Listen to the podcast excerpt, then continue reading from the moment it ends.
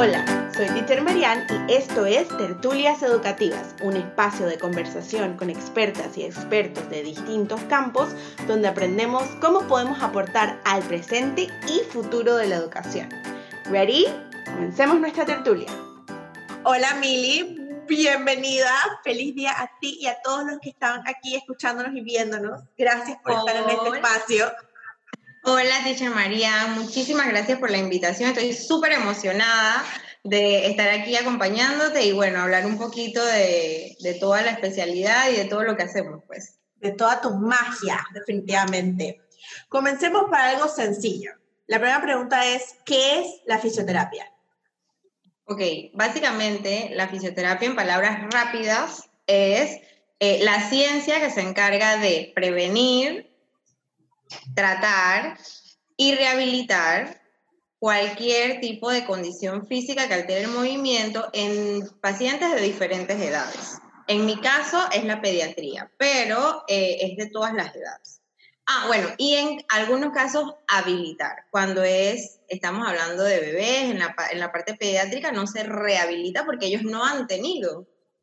Entonces es genial porque tenemos ese diamante en bruto para habilitar todas sus, todo, todo, todo, todo sus hitos del desarrollo motor principalmente. Me encanta, me encanta. Tú y yo trabajamos básicamente lo mismo, tratamos en desarrollar, en pulir esos, esos carboncitos para que se conviertan en diamantes en todos los aspectos posibles.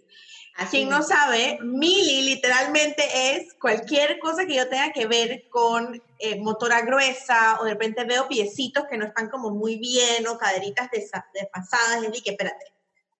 Yo sé que ahí mis Spidey Senses de maestras me dicen como, no sé mucho de esto, pero sé que mis Spidey Senses me pueden decir como, mm, mejor llama a mí. Mili está en mi, en mi contacto de llamado rápido. Mili, me encontré con fulanito, fulanito de tal, y ella definitivamente hace su magia. ¿Qué implica tu especialización en pediatría neurológica y neurodesarrollo? Ok, ¿qué implica? Básicamente, eh, al estudiar la carrera te dan como un poco de todo, ¿no? Estudias y eh, te gradúas de la carrera capaz de atender cualquier paciente.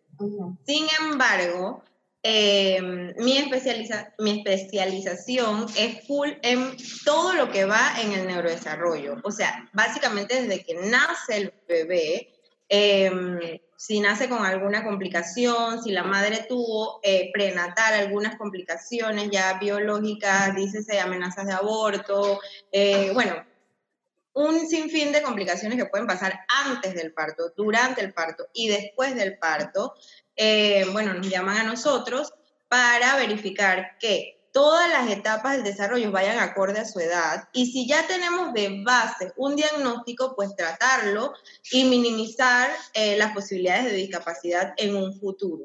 Entonces, sí, los vemos desde el nacimiento hasta la adolescencia. Me encanta lo que acabas de comentar. Justo en algunos episodios anteriores estábamos hablando con Rosana Ardón, que es neuropsicóloga clínica, y ambas estábamos enfatizando el hecho de que es supremamente importante conocer la historia de embarazo y preembarazo, porque influye mucho en todo lo que es el desarrollo integral de las personas en crecimiento. Y me encanta que lo acabas de mencionar, el hecho de que un profesional como tú, un especialista como tú, debe conocer todo eso desde el embarazo, preembarazo, si hay condiciones preexistentes en las madres o los padres de las personas en crecimiento. ¿Se dan cuenta? Es muy importante toda la historia. Todo todo. ¿Crees que las personas que están estudiando algo relacionado con el desarrollo humano, maestras, maestros, profesores de educación física, doctores, pediatras, de todo un poco, eh, deberían tener como el conocimiento, especialmente si en el futuro tratan con personas en crecimiento, deberían conocer de estos temas acerca de tipo el cuerpo o tu especialidad en este caso? Wow, mira, ahora que lo mencionas, siento que es necesario, necesario conocer eh, los tiempos porque no podemos acelerarlos, ¿sí? Uno, conocer los tiempos es fundamental, porque yo no le puedo exigir a un niño que deje el pañal antes de tiempo o que salte con dos pies antes de tiempo. Eh, ¿sabes? Cada, neurológicamente el cerebro tiene sus tiempos, tiene su porqué, incluso tiene, em, si ya yo tuve un delay postnatal, eh, por el cual me tuvieron que tratar, por el cual me tuvieron que, que apoyar en esa parte del desarrollo, obviamente los que siguen también van a necesitar un poquito de empuje. Entonces, básicamente, las personas que tienen trato directo con, con los niños en formación tienen que conocer los tiempos. Uno, dos, eh, ¿cuáles son las etapas normales? O sea, ¿cuál es, es el cuadro normal de la pirámide del desarrollo? Porque no me voy a saltar. Uno, no me lo voy a saltar. Ningún niño es igual al otro, porque obviamente yo tengo características físicas eh, globales, pero cada niño pues va, va, va adquiriéndolas como que a su ritmo. Ya, dígase por falta, exceso, adecuada estimulación, porque también esas cosas influyen. No es lo mismo un niño que estuvo en un ambiente enriquecido, lleno de cariño, todas las necesidades emocionales, todas las necesidades físicas, iba todos los días al parque o tiene patio, esas cosas influyen de manera impresionante en el desarrollo psicomotor.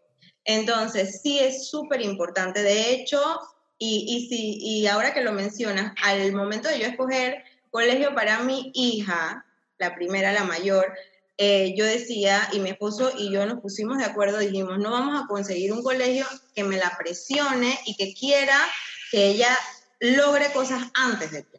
Bueno, y gracias a Dios lo logramos y un colegio que le respeta, eh, han incluido en el currículum el, todo lo que es la educación Montessori, entonces es como que vamos, vamos paso a paso, tú puedes hacerlo por ti solo, yo te animo, yo te acompaño, pero tú puedes. Entonces, sí es importante porque así como me, me comentaste hace un rato, de que tú ves que hay una caerita, hay un piecito.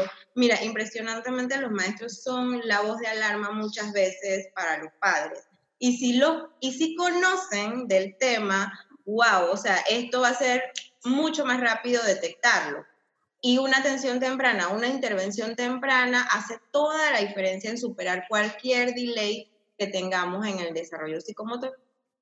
Me encanta. Así que me encanta y me encanta. Voy a resaltar tres cosas que dijiste. Uno, todas y todos debemos de conocer cuáles son los hitos de desarrollo y las áreas de desarrollo. Eso incluyendo no solamente profesionales que trabajen con personas en crecimiento, sino también a personas como los cuidadores primarios. O sea, mamá, papá, tío, tía, abuela, abuelos, nanas, nanos, choferes cualquier persona que esté dentro de nuestra villa o dentro de nuestra tribu para criar a esa persona en crecimiento debe conocer por lo menos lo más básico, como el icing del dulce, y poder estar anuente de en qué momento deben suceder ciertas cosas. ese es el punto número dos que me encantó que lo dijeras. Eres la tercera especialista con la que he hablado que ha dicho que debemos de respetar el desarrollo natural de las personas en crecimiento de esas niñas y de esos niños que no les vamos a quitar el pañal al año y medio. O sea,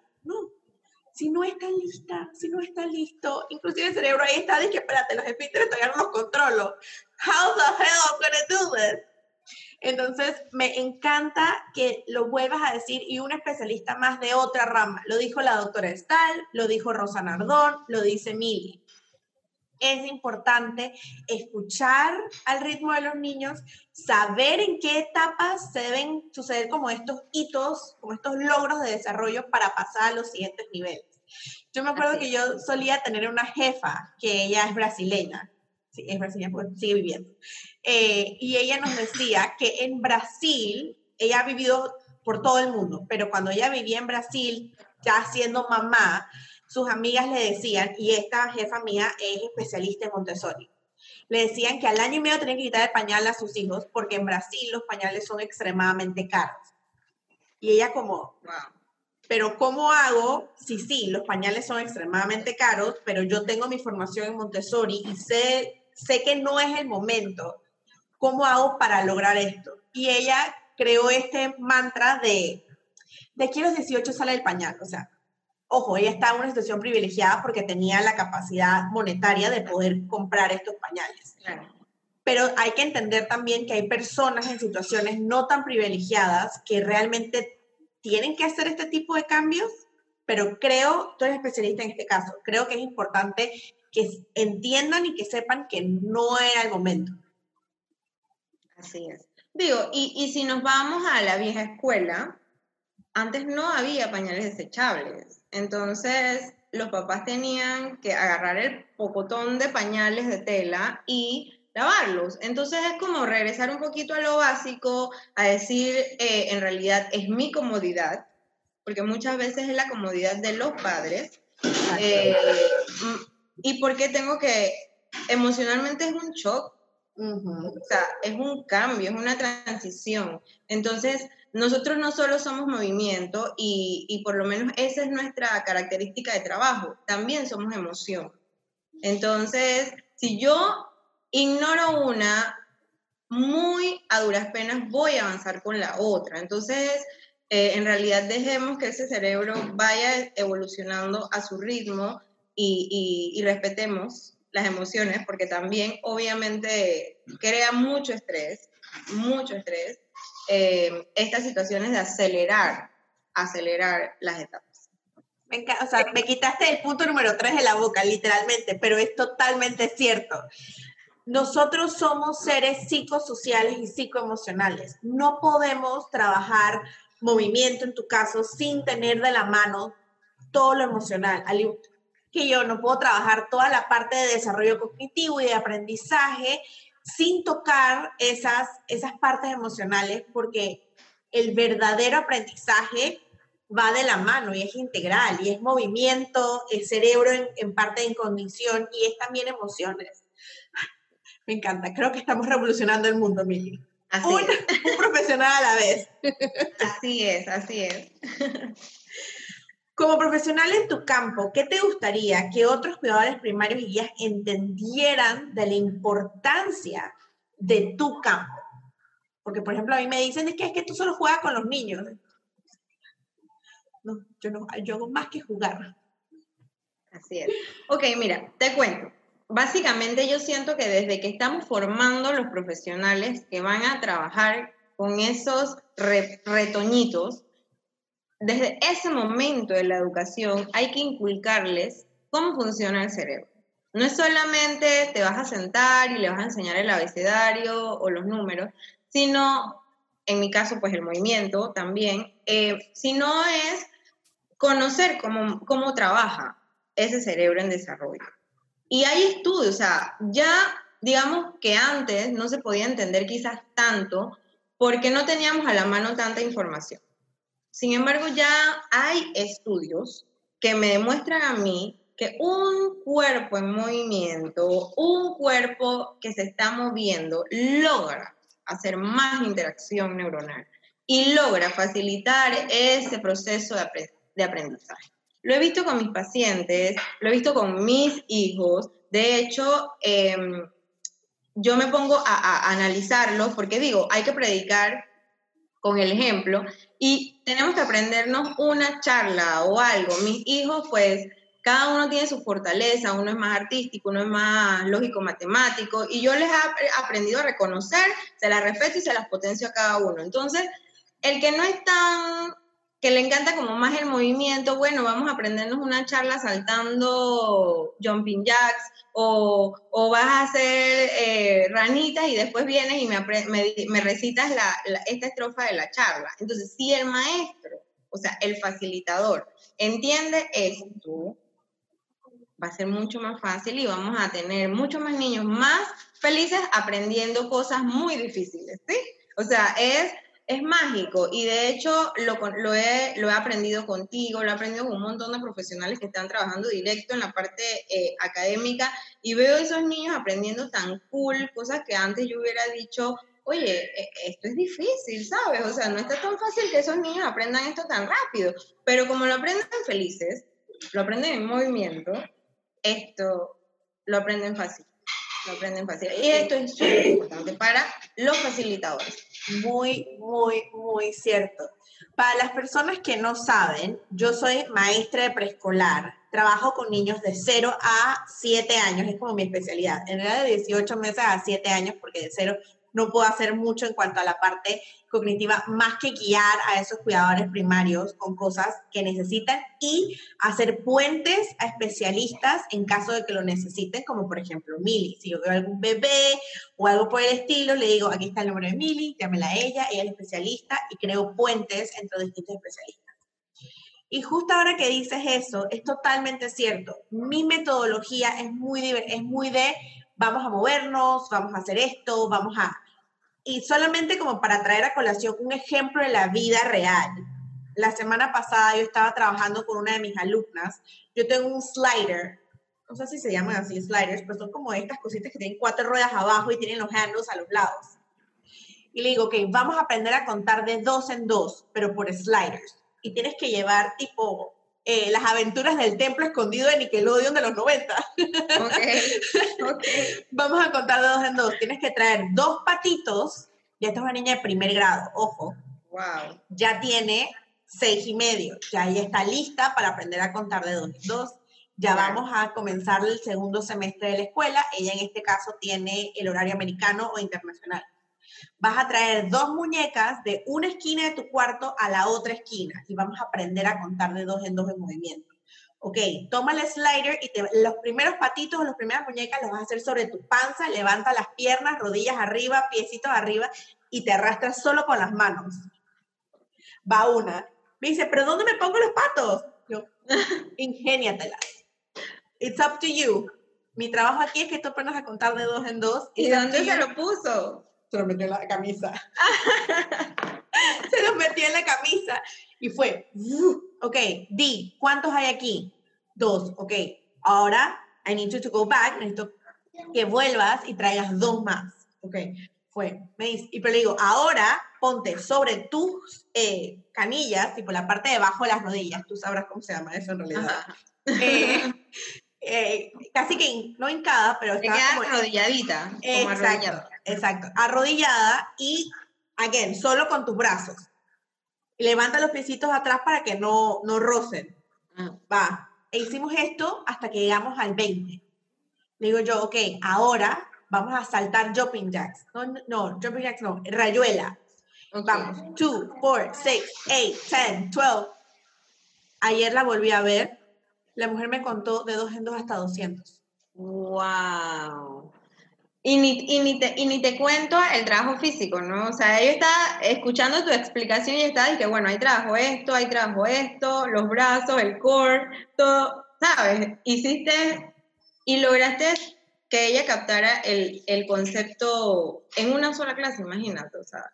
Digo, también hay que entender que ahí había un trabajo de su mamá, de sus, de sus maestras de la escuela previo, pero es, es, y quizás es como yo echándome flores a mí misma, pero es, es ese momento donde conectamos emoción, que es diversión, es divertido, conectamos todo el trabajo muscular que sabemos que prende las lucecitas del cerebro y también está la parte de vamos a jugar, So it's not like, no es impuesto, es vamos a crear juntas, vamos a resolver los problemas juntas. No es, te estoy diciendo que es 2, 4, 6, 8, 10, es vamos a, a ver cómo creamos estos saltos de dos en dos.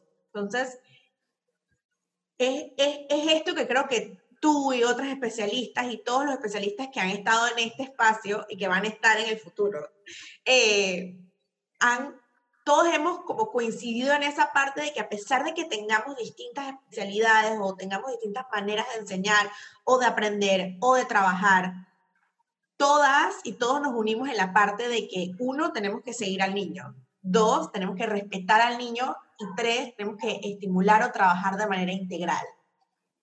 Totalmente, no, totalmente. Y algo que, que, mencionas y me llama supremamente la, la atención es que em, en ese momento en que el niño trabaja la parte motora, él está feliz, él no se está dando cuenta de que lo está haciendo y, lo está haciendo, o sea, lo está logrando. Entonces, por lo menos, mira, un ejemplo muy personal, la mayoría de mis, de mis pacientes no me dicen eh, la licenciada, la terapeuta, no, o sea, yo soy la teacher Millie. De hecho, o sea, ni siquiera mi nombre completo.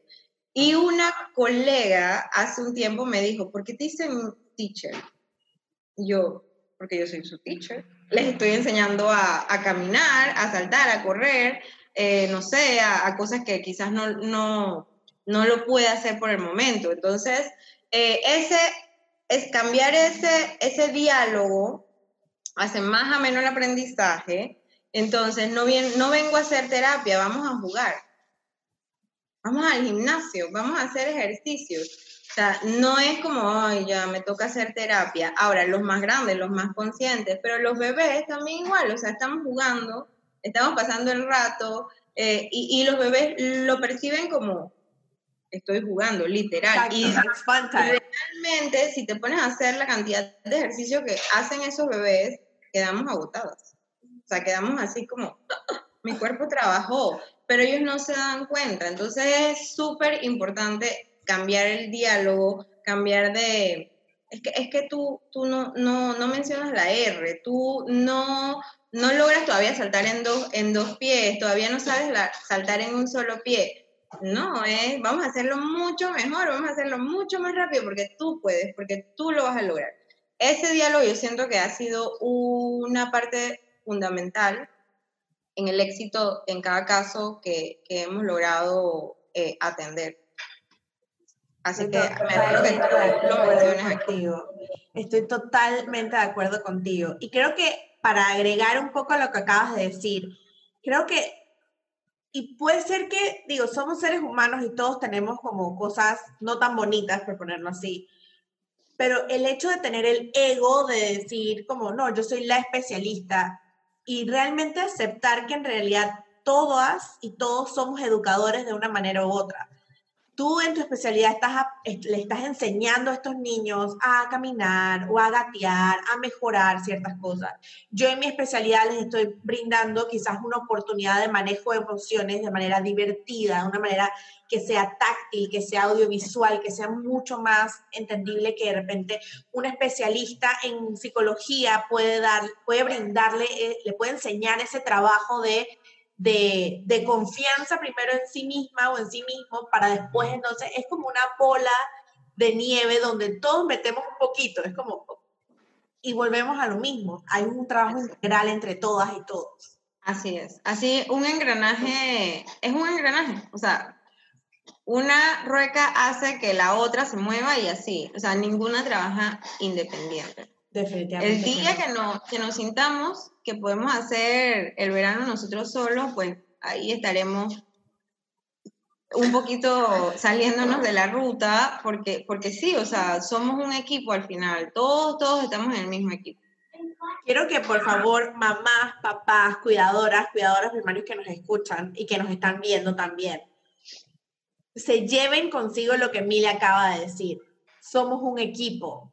Y por eso es que, por ejemplo, yo me refiero mucho a que es la tribu, la villa del niño, porque es algo que creo que necesitamos internalizar el hecho de que no estamos solas ni solos en este camino, independientemente tu papel dentro de esta villa o dentro de esta tribu. Estamos aquí los unos a los otros. ¿Te imaginas si todos pensáramos así fuera del parámetro profesional a nivel mundial, que es como, déjame ayudarte, o sea, I'm here for you.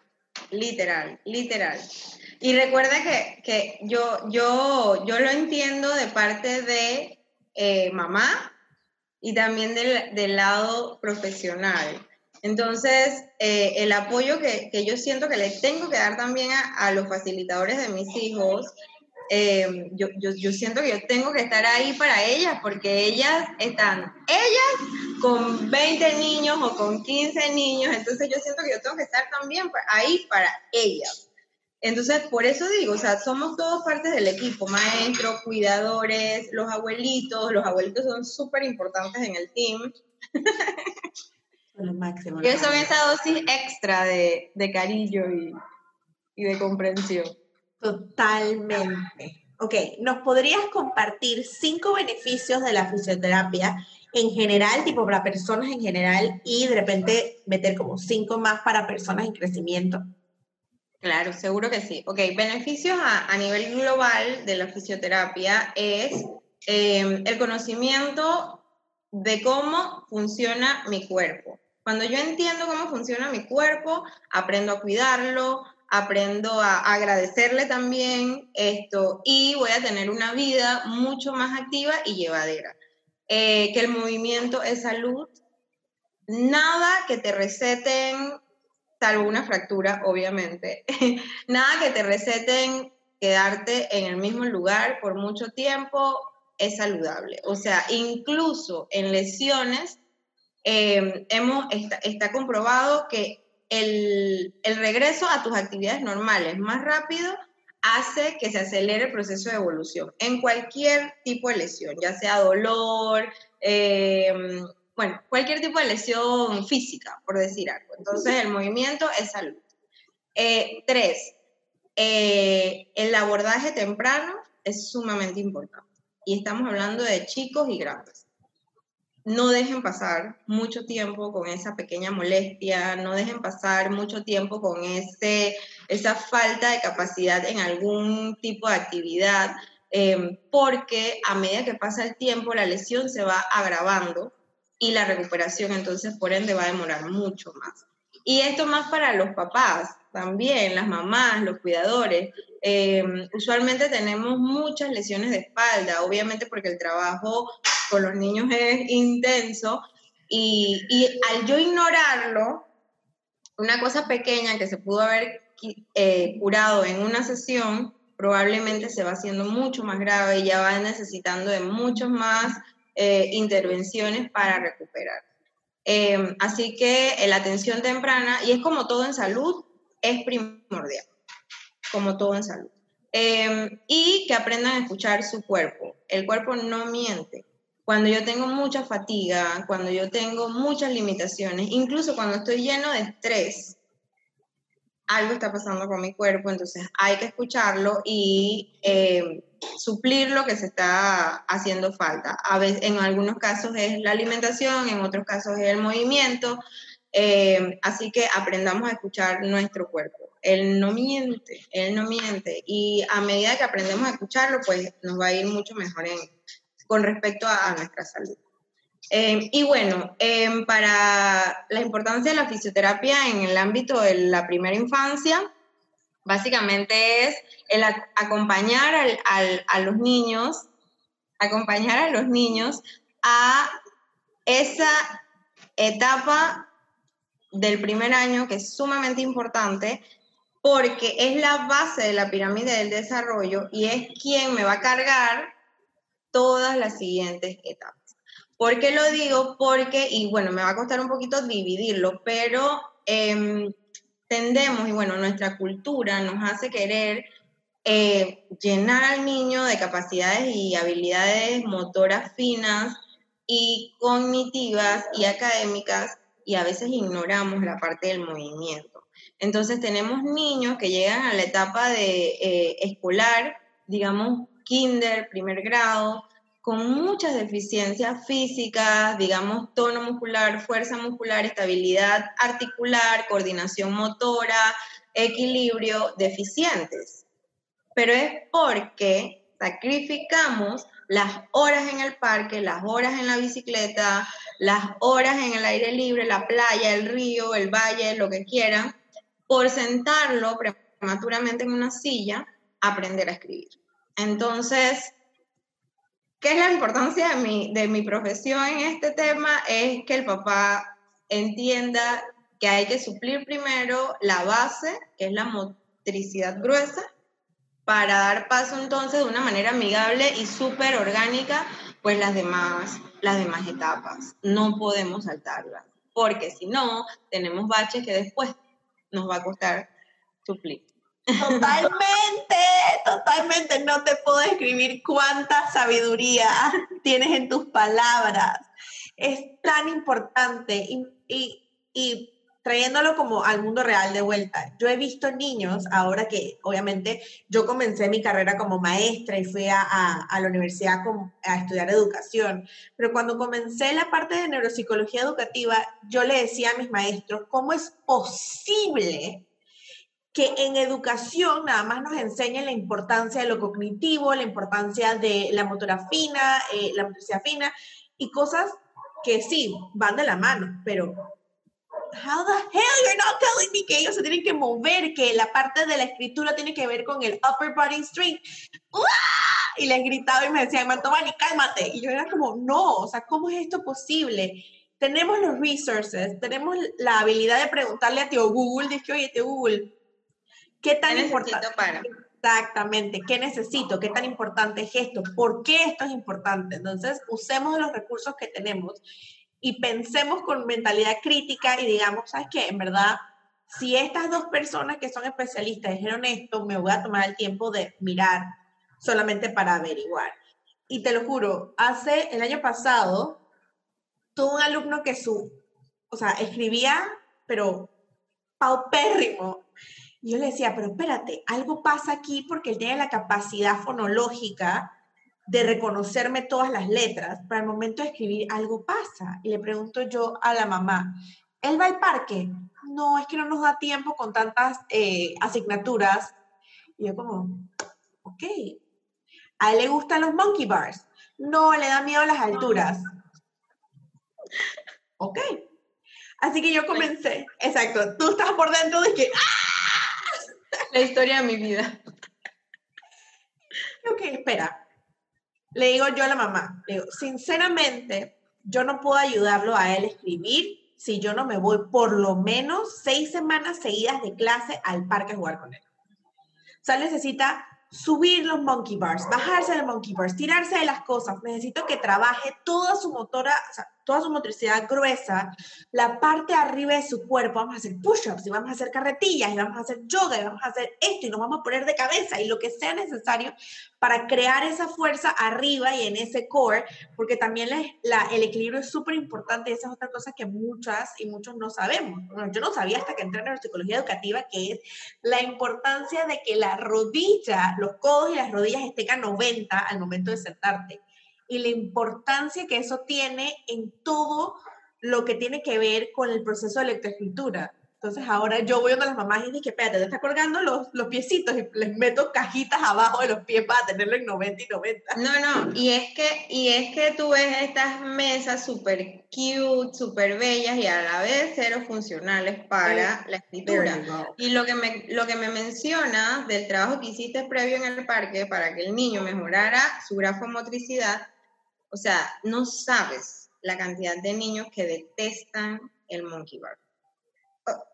Y eso era como una, una parte básica, que no estás en nada si vas al parque y no haces tu monkey bar. No, no, ahora como que entre menos monkey bar hacemos mejor. Entonces, lo que me mencionas de la importancia de la postura al escribir, cuando yo tengo bajo tono muscular en mis extremidades superiores, tenemos estos niños que dicen falsos diagnósticos de déficit de atención, eh, pero es que son niños que son extremadamente inteligentes, conocen su cuerpo y que, ¿sabes qué? O sea, me canso al colorear cinco minutos seguidos, me canso porque mi tono muscular no está bueno, me empieza a doler mi mano y sabes que yo mejor dejo el crayón y me voy a jugar a la esquinita. Entonces tenemos los maestros que nos dicen, no, pero es que él no se queda quieto, él no le gusta estar en su silla, pero es que intenten ustedes quedarse en una silla más de media hora y tú empiezas, si yo soy, yo estoy aquí y probablemente me voy a morir de la risa cuando vea el video de cuántas veces me he cambiado y he movido mis piernas y mis hombros. Entonces, imaginen ese escenario y mi tono está bien porque yo hago ejercicios. Entonces, imaginen ese escenario un niño con baja fuerza muscular, con bajo tono muscular, con pobre control motor, o sea, el, no lo va a, o sea, no, no va a ser fácil, su mano le duele, su mano se cansa, duele, literal, duele. Es como cuando nosotros estamos escribiendo, escribiendo, escribiendo, tu mano te va a empezar a doler. Entonces el niño lo sabe, ¿y qué voy a hacer? No me gusta. Suelto el crayón y pa. Y listo, vienen son falsos diagnósticos de déficit de atención con hiperactividad. Básicamente es, mira, y, bueno, no quisiera terminar esto antes de darte como un testimonio y que es, ¿por qué quizá ahora me, nos, bueno, y digo nos porque mi esposo también atiende niños, los más grandecitos, eh, nos enfocamos mucho en, en, que el aprendizaje sí va de la mano con, porque a nosotros no nos lo enseñaron así. No. Nosotros tenemos 12 años trabajando, eh, ejerciendo la carrera y, y no nos enseñaron así. Somos otros ahora. Entonces, hace años conocí una niña que atiendo su, a su hermanita porque es prematura, ¿verdad? Me conocen de ahí. Eh, un día conversando con la mamá me dice, estoy súper preocupada porque mi hija mayor no, no, está rindiendo en el colegio. El colegio sí es súper exigente, esto, pero no está rindiendo. Y me dice, estoy estresada, o sea, de su salón se nota la diferencia, la niña estaba en primer grado. Le dijo, pero bueno, si quiere un día hacemos una, una evaluación y vemos qué, qué, está pasando con el tema de la escritura, porque básicamente ella se enfocaba mucho en la escritura y en los números. eh, pero a nivel físico, ¿qué está pasando? Me dice, ¿de verdad, Mili? Bueno, sí, no perdamos nada, vamos a ver. En la entrevista me cuentan que ella pasó de un eh, formato panameño escolar, o sea, del horario panameño, a un horario americano. Entonces, cuando ella estaba en la mitad de kinder, pasó a primero a horario americano, porque obvio no querían atrasarla y va, va, va, va, ¿verdad? Esto a nivel neurológico es un shock. Un shock. Porque en kinder es todo el apresto para la escritura, para toda eh, todo el tema lógico-matemático. Entonces, eh, ella tenía un shock. O sea, ella había hecho cortocircuito y la niña no quería, era tan la crisis que ella decía que ella no quería ir a la escuela, que ella odiaba la escuela. Bueno, le expliqué esto a la mamá, la mamá obviamente se sintió súper culpable, ella me dijo, no o sea, yo no sabía que esto podía haber pasado y nunca tampoco me lo dijeron. Créeme que si lo hubiera sabido, no lo hago.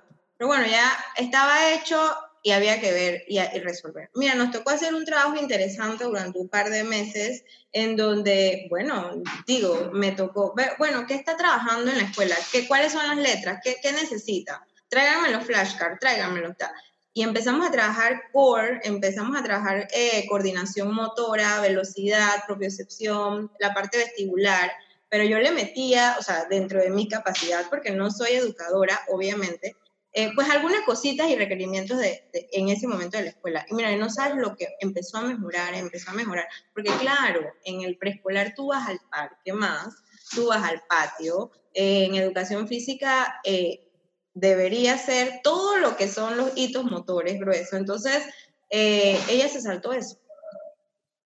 Su, su, motricidad fina también estaba deficiente. Entonces, eh, bueno, le dejo esto para que los papás lo, lo piensen, lo analicen y si, y si nos han enseñado, es cierto, de, de, manera quizás errada mucho, por mucho tiempo, pues podamos reaprender eh, y darle la mejor oportunidad posible a los niños dentro de, todas las áreas.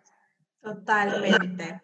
Ok, ahora para terminar en un lighter note, vamos a invitar a un artista especial. Señoras y señores, con ustedes les presentamos a Juan David. Juan Él David. es la estrella de la familia. Él estaba él, esperando el claro. momento. Hola, Juanda. Y, con, y él nos va a cerrar este hermoso espacio. Juan David, te voy a hacer tres preguntas a ti y después mami las puede responder también, ¿te parece? Súper. ¿Cuál es tu color favorito? Azul. Y a ver, a ver, ¿tú sabes cuál es el color favorito de mami?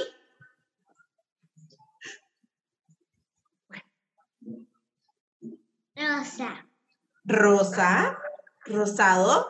Mili, ¿tu color favorito es el rosado? No. El color favorito de mami es el azul en toda la gama. Ay, me en toda la paleta. Me encanta. ok, ok, Juanda, ¿qué prefieres? ¿Playa o montaña? Playa. Playa, Eso. playa o montaña. Playa. Yes. Él es de los míos, arena, sol, cangrejos, palmeras y mucho, mucha miren, brisa. Miren este bronceado, o sea. Belleza, es... belleza. ¿Y tú qué dices, Juan David? ¿Mami prefiere la playa o prefiere la montaña? Mm, la playa. ¡Eh! ¡Good job! Yes, muy bien, Sí, yes. Awesome. Ok, Juan David, ¿cuál es tu juego favorito? ¿Qué te gusta, te encanta jugar? Mm, El dinosaurio. Me encanta, me encanta. ¿Qué dinosaurios tienes tú en tu casa? Porque yo aquí tengo un T-Rex, tengo un Diplodocus, tengo varios gatosaurios por aquí. ¿Cuál es, cuál es tu favorito? ¿Cuál es tu dinosaurio? Es Blue. Blue, es un Ah, velociraptor. El Velociraptor de Jurassic Park. Sí, es una Velociraptor. It's Yo tengo tres. Tú tienes tres Velociraptor. Tú tienes los tres Velociraptor. Tienes a Blue y a, las- y a los hermanos. ¿Cómo se llama la hermana? ¿El hermano? Yo tengo a Blue, a Berta y a Charlie. Totalmente cierto. Y si Me tú... falta uno. Te falta uno, claro, porque sí, tienes razón. tienes- eran cinco. Eran cinco. Era Blue, Delta, Charlie, eh, Bruce y falta uno, ¿verdad? No, ¿cuál era? No se acuerda, no se No pasa nada. Y, y si tú, a ver, ¿tú cuál crees que es el juego favorito de mami o el hobby favorito de mami? Algo que a mami le encanta hacer. Mm, ¿Qué me encanta hacer? Regar tus plantas. ¡Muy bien! Mami's a plant lady. A mami le encanta regar sus plantas. Muy, muy bien. Gracias, Juan David. Ahora, te voy a hacer una pregunta a ti también y después mami también la puedes contestar, ¿te parece? Ok, Juan David. Si tú, siendo el hijo de Super Teacher Millie, ¿qué a ti te gustaría que los otros papás de los otros niños entendieran o conocieran de tu mamá? Mm, mm, ¿Qué te ayudo? ¿Te ayudo? Ok. ¿Qué tú quisieras que los otros papás y los otros niños supieran de mí? ¿Qué hago yo? No No sé. Ok, está bien, no pasa nada. Y Mili, si tú pudieras compartir ya en tu hermosa sabiduría que tienes en el aquí y en el ahora, algo o qué te gustaría de repente cambiar de tu educación o para la educación futura, que es algo que sería clave desde tu perspectiva y tu sabiduría aquí y ahora. Ok, que, que dentro del sistema que nos enseña y principalmente a nuestros profesionales es que no nos digan tanto que podemos hacer muchas cosas, sino que nos digan cómo y nos dejen practicar cómo hacer eso. Belleza. El cerebro aprende a través de práctica. Juan David, ¿te gustaría tú despedir este espacio y decirle gracias a todas y a todos y decirles que nos vemos en la próxima tertulia? Despídete, dile. Dale, despídete. Nos vemos a la próxima. Muy bien, gracias, muchas gracias Juan David, muchas gracias Mili, ha sido un placer tenerlos a ambos aquí y nos vemos en la próxima tertulia. Así es, bye. Bye. Qué gusto fue tenerte aquí en Tertulias Educativas. Si tienes alguna duda o te gustaría tener una tertulia educativa conmigo, me puedes contactar en mis redes sociales como arroba soy tutora. Instagram, Facebook, YouTube, LinkedIn, you name it, I'm there. Muchísimas gracias y nos vemos en la próxima tertulia educativa.